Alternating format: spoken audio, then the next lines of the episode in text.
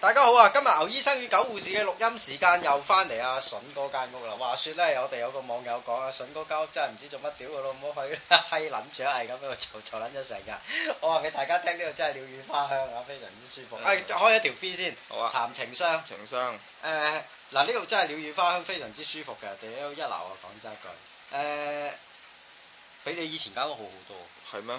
係啊，差唔多啦，係多蚊啦。舒服啲咯。蚊呢樣嘢係解決唔到嘅，開冷氣都唔得。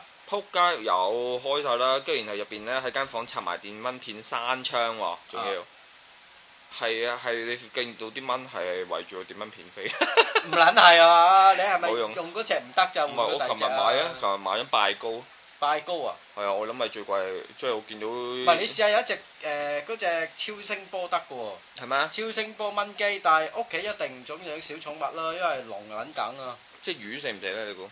魚啊魚啊唔撚知喎，但係誒、我有老友啊養鸚鵡，誒、今集談情商就啱啦，佢養一對金剛鸚鵡，咁咧話説咧就買啊，佢因為又係住村屋㗎，咁咧就買啊呢啲嘅誒電蚊機啊，咁咧就係超聲波電蚊機，咁真係冇蚊，但係一晚之後只鸚鵡誒同第二隻打交，兩隻死晒，個頭係爆開咗啄到。係啊，係啊，但係佢一帶佢睇獸醫，即係即係有一隻都奄奄一息嘅，帶佢睇獸醫，個獸醫話你係咪用咗一入到去咋？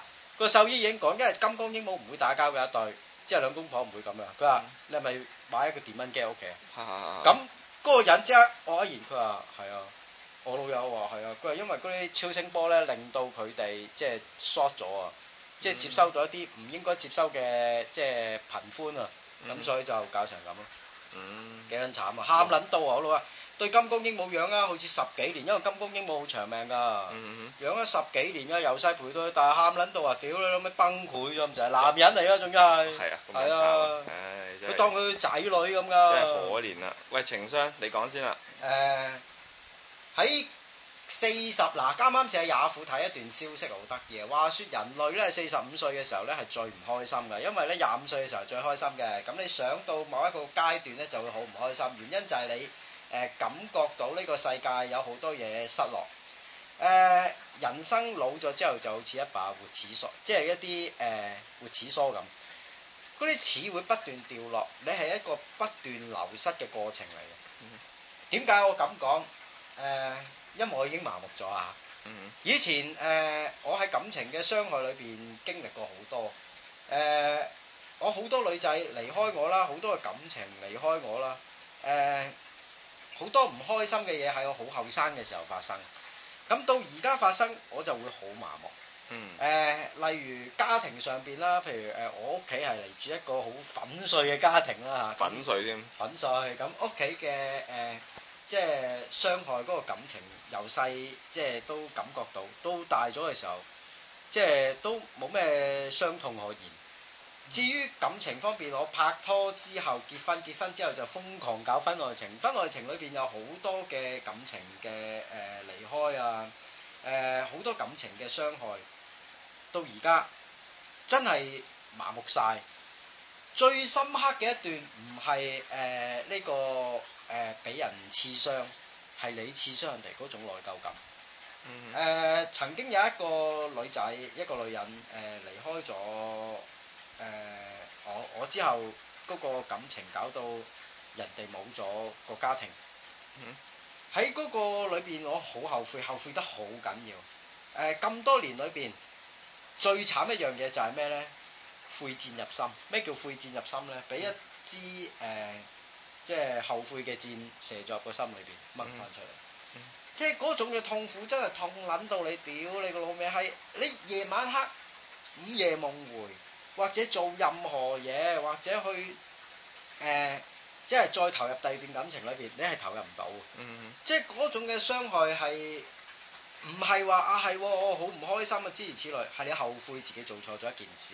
嗯後悔你毀滅咗人哋一個辛辛苦苦建立翻嚟嘅家庭，即係你彌補唔到噶。嗯佢同你講喂，狗護士，屌算數啦，諸如此類，佢都係咁同佢講，我都係咁同佢講，但係你能夠將自己嗰種嘅責任抹殺，即係嗰種嘅誒、呃、內疚感抹殺開去咩？我就真係唔得啦。不過其實點講呢？即係當一個人呢，誒、佢有好多重擔喺後邊嘅時候呢，係但係同時佢願意同你發展另外一段感情呢，係其實必定呢，佢帶住嚟嘅感情，嗰段感情呢，一定係有兩種方向嘅，係一係佢覺得好悶，一係覺得好苦。係佢係從一種負面情緒呢走向正面情緒一個係一個路途嚟嘅。係你譬如話誒，即係喺佢個時候咧，譬如話你行入間屋，而間屋咧係未開燈嘅，黑係掹掹嘅，咁你有一種黑暗嘅負面情緒，係咁你第一件事你最關注係咩？係就係打開個燈個廳燈係咪？啊咁而喺佢嗰時候咧，佢最關注咧就係尋找一段愛情，而喺你嗰一刻咧，你就可以提供到佢有呢一種感覺。佢都係咁講，萬一佢都叫我唔好諗。你諗，下，佢話唔係你都係第二個噶啦。如果喺佢嗰時候咧，佢喺佢個精神上面冇出路。啊，其實好得意嘅，即係佢係必須要悔戰入心嘅， 亦都係要，我悔之入心啊，屌！但係佢亦都必須要經歷呢個過程啊。又佢點經解歷咗咧？好多年啦都。因為因為佢當佢誒喺佢而家嘅感情世界咧，越係唔平衡嘅時候咧，啊佢係必須要去經歷呢個婚外情啦，必須要係去揾一個平衡佢自己感情唔係一個，即係去到喺感情低潮咧，去翻上岸嘅過程裏邊啊嘛。係即係喺客觀嚟講咧，佢係向下走嘅。係即係一種墮落嘅過程嚟嘅，係但係對於佢個人嚟講係一種上升嘅階梯咯。係。即係我我想講情商呢，我就想講一啲咦，你都有呢個革命宣言啊？呢個誒有托洛斯基嘅唔係共產黨宣言，共產黨宣言。即係呢你都有，我我你想都有啊講一個比較誒、呃一件比較比較俗世嘅情商事件。係咁啊，前兩日我有個 friend 係夜晚警察打電話嚟，係。話你個 friend 呢就燒炭自殺，你啊，打俾我個係啊打俾我啊，係啊，因為我心諗啊屌你老母，佢一定係寫撚咗你個名落張遺書度啦，係咩？係啊肯定冇啦，肯定有啊。係咩？係點解啊，如果唔係警察唔會打俾唔你。係唔係唔係唔係，係因為嗰條友死唔 咁去，撚大鑊 啊！跟住然後咧入咗醫院，唉屌你老味，夜媽媽走到男定女啊？仔嚟啦，哦去到呢個嗰個叫咩？誒嗰個叫做長沙灣，係咁然後咧我問阿警察先生佢穩唔穩定啊？誒好穩定，哦咁啊，咁我唔搭的士，哦，明白。即係我搭八啲 N N 車哦嗰時候凌晨兩點幾啊，屌佢老母！去長沙灣差館啊？去唔係長沙灣嗰度有間明愛醫院嘅，係，哦係啊係啊。上山嘅咧。哦我知邊間，我知邊跟住間。好雜事跟住然後我就我就話啦，誒、去到見到面嘅時候，咁佢又笑口眯眯咁樣，誒、即係好似表現到自己，誒、我真係傻，真係戇居麻啦，甩佬嚟㗎。係啊，我心諗我真係想屌你老母啊，即係你 我唔好提供我個電話俾差佬嘛！你叫佢，你話我屌你，你死還死啊，唔家產！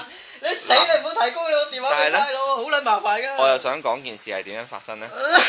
咁啊、其實誒點解會產生情商都其實嚟唔嚟去去就係你唔中意我或者我唔中意你啊，但係呢個啊 case 就有第三個，係就係大家互相中意，不過男人去咗叫雞。係咁你好似譬如話聽我哋節目嘅觀眾，如果有翻幾年點解有咩嘅事啊 係啦，即係其實好似同打排球、足球、啊擔波、養魚、種花同健埋康哦過呢啲，咪就係分分鐘心臟病啦！你打乒乓波、足球嗰哦咁啲叫做做愛做愛都會馬上風嘅。屌你成日做邊會啊？除咗唔硬之 外，咁啊，同埋你會可能會感受到你有一次唔係或者早泄影響咗你嘅心理健康唉添，啊咁係咪啊咪揾多次咯。所以所有工作都有風險嘅。啱咁樣咧就咁佢啊佢就佢就話咩啦？佢就話佢冇咁樣。啊，咁佢撩女點解話佢有咧？佢就咁嘅，後來咧調查翻件事件就係咁嘅，譬如話咧有一次咁我筍哥結婚啦，啊咁咧就要喺誒、呃就話喺大陸要執啲嘢，啊即係你知道而家成日話搞嗰啲小禮物全部喺大陸買㗎啦，係咁然後咧就叫埋個兄弟上去即係你咁啊樣啦，咁啊上去執嘢咁樣，啊點知一執嘢就唔係真係上去執嘢嘅啫啊。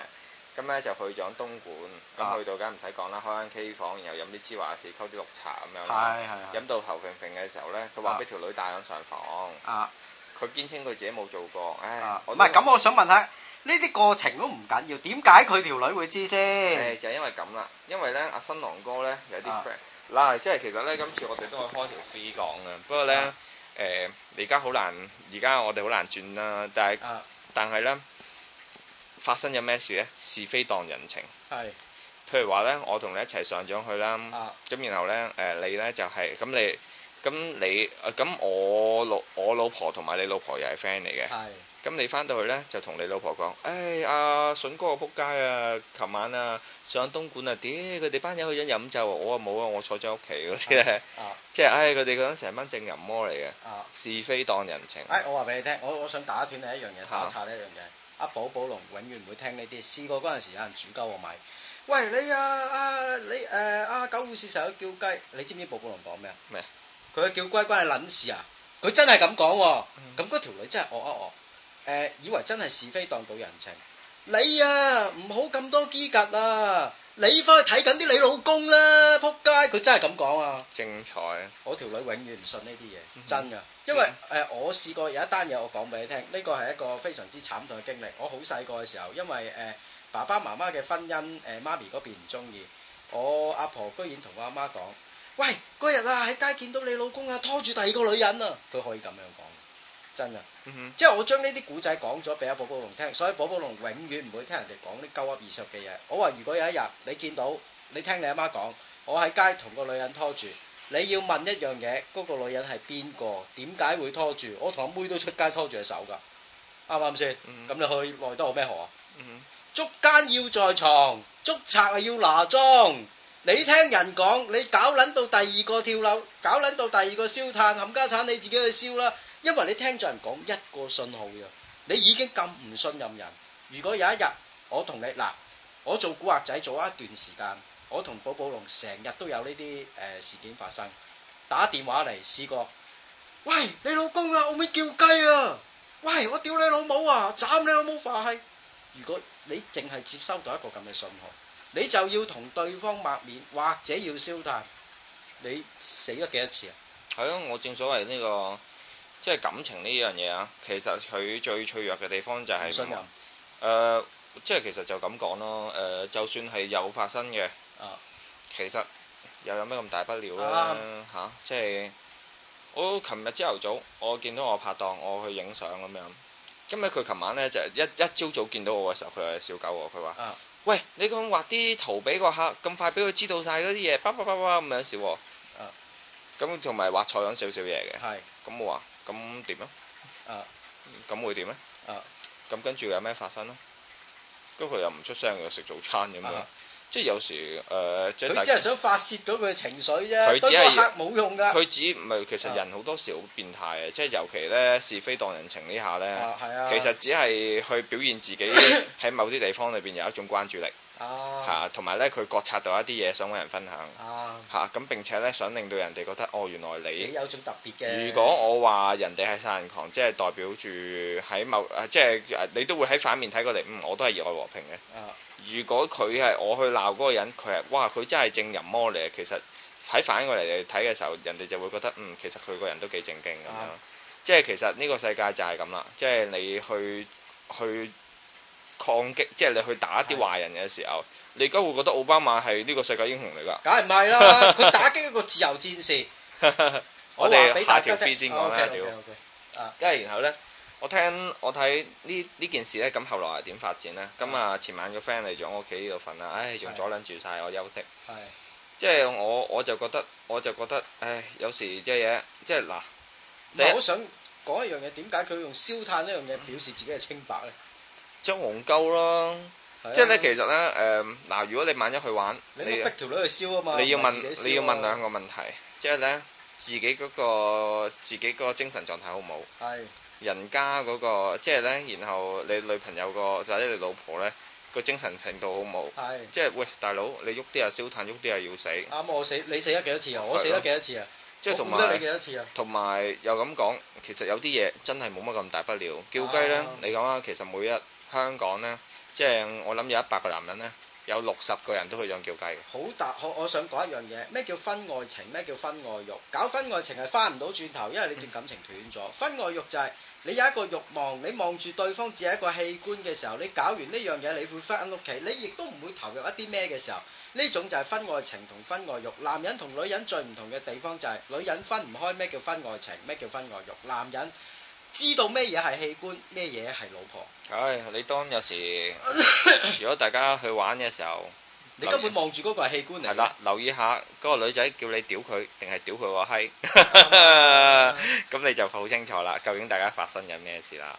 我就跟住後後來點呢？咁嗰晚我哋大家都長談啦，係即係你知道所有古仔呢，我又唔想大家個認識得咁膚淺啦。佢哋係兩個人嘅分兩個人嘅兩個人嘅戰鬥，只係嚟於一次嘅叫雞啊。係咁叫完雞之後呢，咁個後續個古仔係非常之詳細嘅。咁係有啲咩事發生呢？咁其實個男仔呢，做下破產，即係近排破產啦，就冇錢嘅。哦，因為財政問題，咁呢，但係個男仔點解要破產呢？因為結婚嘅時候呢，佢女朋友已經係帶住三十萬嘅副嫁妝呢哇！ 嚇過嚟嫁俾佢啊嘅。咁所以呢，個男仔初頭佢本來係小康之家開咗間髮型屋，哦，冇計啦。咁然後就俾誒細路數冚我啦一揾到錢就即刻安落去，一揾到錢就安落去。我我想問卡數就係咩數啊？我唔知啊，我冇問三萬我唔知喎。三萬係嘛八鳩幾？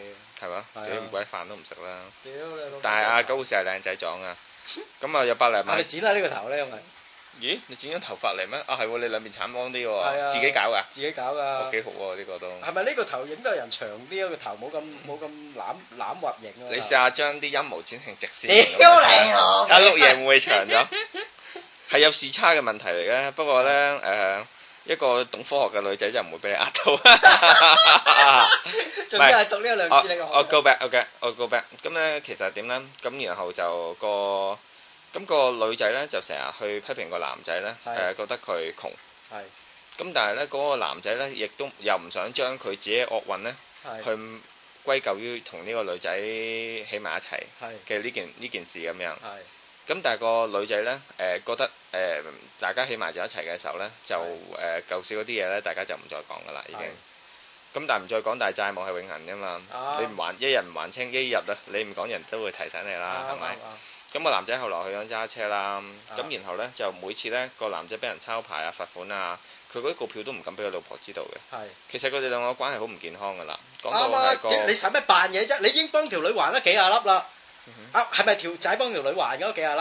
誒我又冇問得咁清楚，但係一定有份還咯。咁如果係嘅時候，你咪講俾佢聽咯。喂，大哥，我而家幫你還緊錢喎，我窮係正常啊，我有錢先唔正常啊。嗯哼，即係我有時候想覺得，唉，即係誒，呃邊、有咁理想噶呢、個世界？啱啊！你又要我有錢，又要我靚仔，係又要我還完筆債之後當你公主咁錫你，買隻出去公仔啦自己。跟住然後個佢咧就揾到即係揸車有啲朋友介紹係揸啲短途車嘅，啊有錢慳但係時間好咁樣嘅係，即係時間唔好嘅，即係個工作時間好長啊啊嘅。咁、個女人就埋怨話佢誒誒工作時間好長，冇時間陪佢。但係你從一個女人嘅角度去睇，誒佢嘅人生除咗需要有資源之外呢，其實佢同你一齊係需要有啲愛情嘅感覺。但係佢冇諒解，呢係啦個女人冇係諒啦解個，佢對即係你你嗱，你又咁講，即係就算好諒解都好，我啊又我又好了解嗱，譬如話好多以前啲軍人咁樣啦啊，喂有啲人直頭為國家犧牲添方。啦。係，喂，大佬，慾望嘅嘢唔係從諒解可以解決到啊嘛。但係你你連見到諒解基本都冇啊嘛，係啊嗰個女人。即係當你啊所有嘅血都積聚喺你嘅陰埠位置嘅時候。我知， 咁啊梗係會咩係啦咯。即係我我有有時，譬如男人都係㗎，有時話喂，就算你對你老婆真係愛到不得了都好，係喂，但係你啲血只係集中為一碌，啊。係啦，根本你個腦裏邊都已經冇晒血幫你去思考 ờ, 嘅時候，啱咁咁你就出軌㗎 Ờ, 啦。即係我覺得嗱，男人女人出軌呢，會即啊冇係所謂啊！對我嚟講真係好正常啊。即係聽我哋嘅節目嘅人呢，千祈唔好好似呢個朋友咁樣走上呢個末路。啱咁咧，同埋咧，琴日我仲抵死喎，我收到一個新嘅消息喎。點解咧？原來佢燒炭嘅時候咧，佢係燒緊，係見到消防員先閂埋隻窗嘅。即係玩嘢啦唉，，跟住我心諗，你用呢啲咁嘅方法，第一渣，第二戇鳩，第三我睇你唔起。啱啊！即係我嗰日嚟幫你咧，我仲係我我就你算睇唔起自己添啊！我就算我唔中意佢都好，或者係我對佢誒冇乜感覺啦呢個啊人，但係呢，我都可以誒、呃我都可以用呢、個都敬畏你係一個烈士，係啱啊！啊，即係做咗一件轟烈嘅事。但係而我家唔係啊，原來佢係做一個手勢或者做一個 gesture 話俾佢條女聽。係啦，我就喺度諗，唉，屌鬼望你失手啦，冇總了解，之啱啊！鬼做唔咗個死烈士啦咪好啦，係啦。不過好慘嘅，人哋又有個細路啊，咪個細路係咪佢㗎？係嘅係嘅，應該係係個樣都有啲似嘅。啊即係我覺得，唉，人世間嘅嘢都係，即係我嗰日睇《大話西遊》，係唔係睇呢個《西遊記》誒、月光寶盒，你有冇睇啊？有有睇過。即係最老土嗰個對白就係咩啊？誒、曾經有一段刻骨銘心嘅愛情，我冇冇夠好好嘅珍珍惜嘅。即係咧誒，佢、連去去珍惜一段愛情嘅能力都冇。呢兩個人都冇啊，男又冇，女又冇，係啦，即係其實大家只係不停去做一啲咧，大傷家害對互方嘅相事傷害嘅事。係嗱，我講一段嘢俾大家聽。大家上網睇下我哋嘅留言板，有一個蠢女人留一段留言。咁咧嗱，我話俾大家聽，我覆留言板有個習慣㗎，因為咧我係有讀寫障礙，我而家先知啊。因為我永我我細個我唔知㗎，我寫字筆畫係錯晒嘅。阿媽打撚到我手斷，真係打撚到手斷。先生罰到留堂點寫都係錯嘅，英文亦都係咁。我啲英文有時寫喺中間嗰個字先寫開頭嗰個字嘅，原因就係、誒、呃我而家先知我有讀寫障礙，可能呢個係 excuse 嚟啊，但係誒、發覺原來真係咁。我幅留言板永遠會有一個人喺身邊，邊個？寶寶龍，因為我唔識寫嘅好多字。咁啊，寶寶龍話：不如我坐喺你度，屌你老母，你唔識字，你暈我啦。咁咧，所以我幅留言板咧，永遠就係兩個人一齊覆嘅，就係、寶寶龍坐喺身邊一齊覆。嗱，上網我哋嘅留言板有一個蠢女人講，佢話咧愛咧係基於包容忍耐，但係咧喺男人玩女人之前咧，麻煩你要想清楚，因為肉心靈嘅傷害比肉體嘅傷害嚟得更重更重要。你傷害咗一個女人之後，男人玩女人之前，請你諗清楚，你傷害咗一個女人之後，唔知會發生啲咩嘅效果。阿、寶寶龍一聽到，睇完之後火都嚟撚埋，你知唔知佢講咩？屌你老味都惡撚鳩嘅！你一段感情裏邊，兩個人都有付出，呢、個女人係好唔負責任，因為佢覺得。每個人都有一個愛情框架，只要你滿足唔到佢嗰個愛情嘅需求，佢就話你唔啱。嗱，阿寶寶龍係咁睇呢件事，佢話你如果唔係投入咗人哋嗰段嘅説話，或者人哋俾你嗰個嘅誒、呃希望裏邊，你點會上當？嗱，感情冇對與錯，阿寶寶龍話。第一感情冇對與錯，第二樣嘢人哋都有付出，人哋呃你都要付出時間同心力啦，最低限度啦，係咪？嗯咁如果你話人哋唔啱，咁點解你投入人哋嗰個圈套裏邊？即係同因為你都想啊嘛，係咯因為你都想俾人呃啊嘛，因為你都想有呢樣嘢啊嘛。如果唔係嘅，你又唔見阿寶寶龍俾人呃到，因為寶寶龍唔想。我阿寶寶龍喺呢件事裏邊興撚到辣雞，佢直頭同即係有一段説話佢冇留言出嚟，但係佢喺個誒、呃即係就咁同我講，佢話如果啊。你將個責任推卸喺人哋身上嘅時候，麻煩你自己照下鏡，你自己有冇責任？香港人好得意，任何愛情只要一有差池，男又好女又好，將個責任推喺人哋身上邊，你錯晒。喂，雙方噶，愛情係雙方噶，一個願打，一個一定係願捱嘅。不過我覺得呢個真係其實係誒、呃第一就係我點睇到呢？就係、佢對即係，唉，不過我有時覺得咁，人都係自私嘅係嚇、即係一定係誒、呃我我就算近排我都有一個咁嘅經驗誒、呃，試過喺公司做錯一啲嘢，係，我其實呢，我第一個反應係咩呢？我唔係承認咗我個責任揾先人咩嘅，鑊？係啦，我就睇下個問題出咗係邊邊個有份去承擔係嗰呢個風險啲係最差嘅管理階層。即係咧，誒、但係我當然啦，我係我可以客觀咁樣睇呢件事嘅時候，我將個問題擺翻喺我自己度啦。係不過但係咧，我知道人有一個本性，如果發生問題嘅時候推咧，卸啊責任。盡量推卸責任。啱，咁所以人係會推卸責任啦，亦都係有自私嘅一面啦。係咁佢舊時都會偉大嘅。係。咁我又覺得誒、呃你話你話呃我話誒俾你聽，最差嘅管理階層係點呢？嗯當有事發生，第一時間揾人出嚟祭旗，就唔係諗方法去堵塞呢個漏洞。呢個係最差最差嘅管理方法。嗱，我哋醫院就係咁，所以有一次出錯，我知自己有責任，我第一個企出嚟承認，老細連 A 即刻收聲，因為我第一我冇推卸責任，我承認咗我自己嗰 part 我有責任。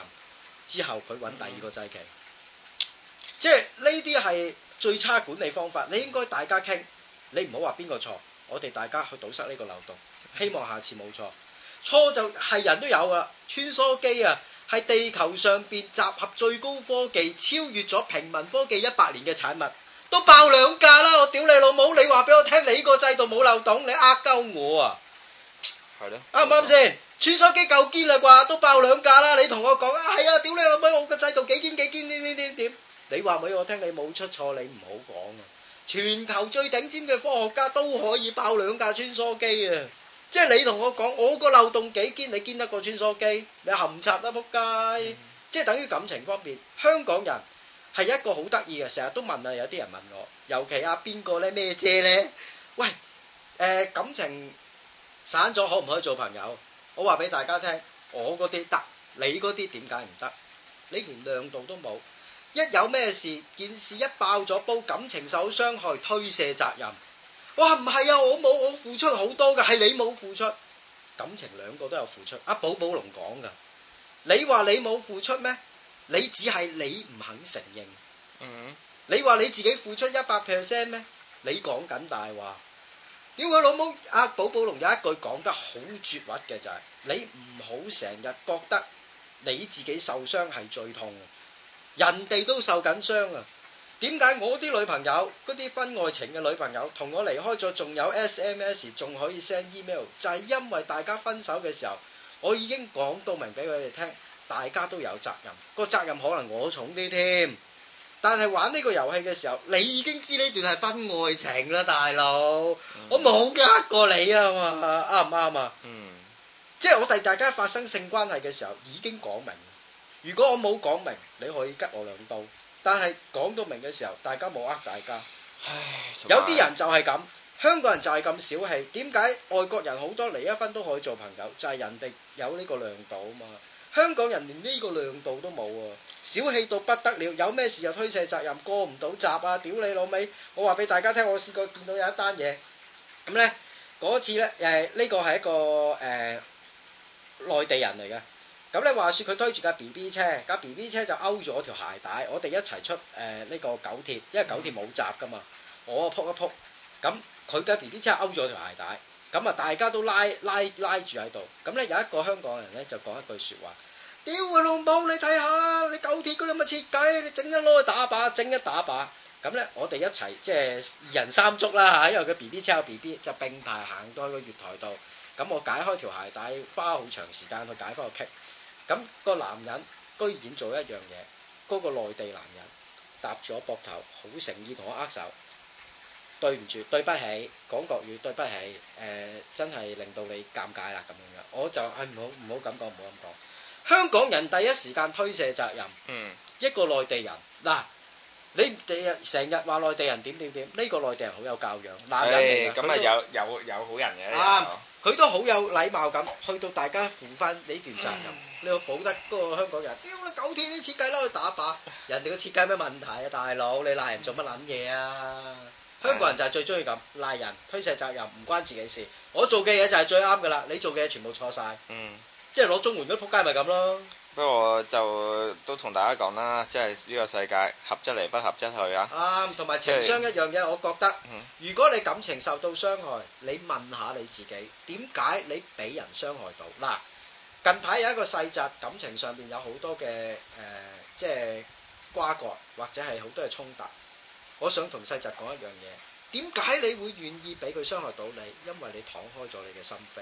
冇錯，點解你願意敞開咗你嘅心扉？因為對方有一個吸引嘅外表。係咯，一樣啫嘛。點解你人哋傷害到你？因為你敞開咗一啲嘢，你係想吸納人哋啲嘢，你咪受到傷害咯。所以俾人呃蝦條。啱，你唔貪心，你唔會咁。你又唔見阿寶寶龍俾人呃到，你又唔見我俾人呃到而家，因為我哋已經唔再貪婪人哋精美嘅外表，人哋甜言嘅蜜語。大家你講乜冇用，我見到你做乜先係有用。你話你幾甜美嘅外表背後一堆垃圾，亦都係冇用。性格係最緊要嘅。大家唔好貪圖一個男人話俾你聽佢幾有錢幾有錢，未來會點點點點，佢唔會出現喺你身邊嘅。一個女人好靚好靚，個人格又好，佢亦都唔會出現喺你身邊。 呢啲係夢想嚟嘅咋。你哋唔好為咗呢啲追求呢啲嘢而跌到周身傷痕，跌到周身交布，毫無意義啊！嗯哼竹門對竹門，木門對木門，我永遠都係咁睇。你永遠唔會有一日嫁到一個我王哋子嘅。 太長啦，講得。 OK，拜 拜拜。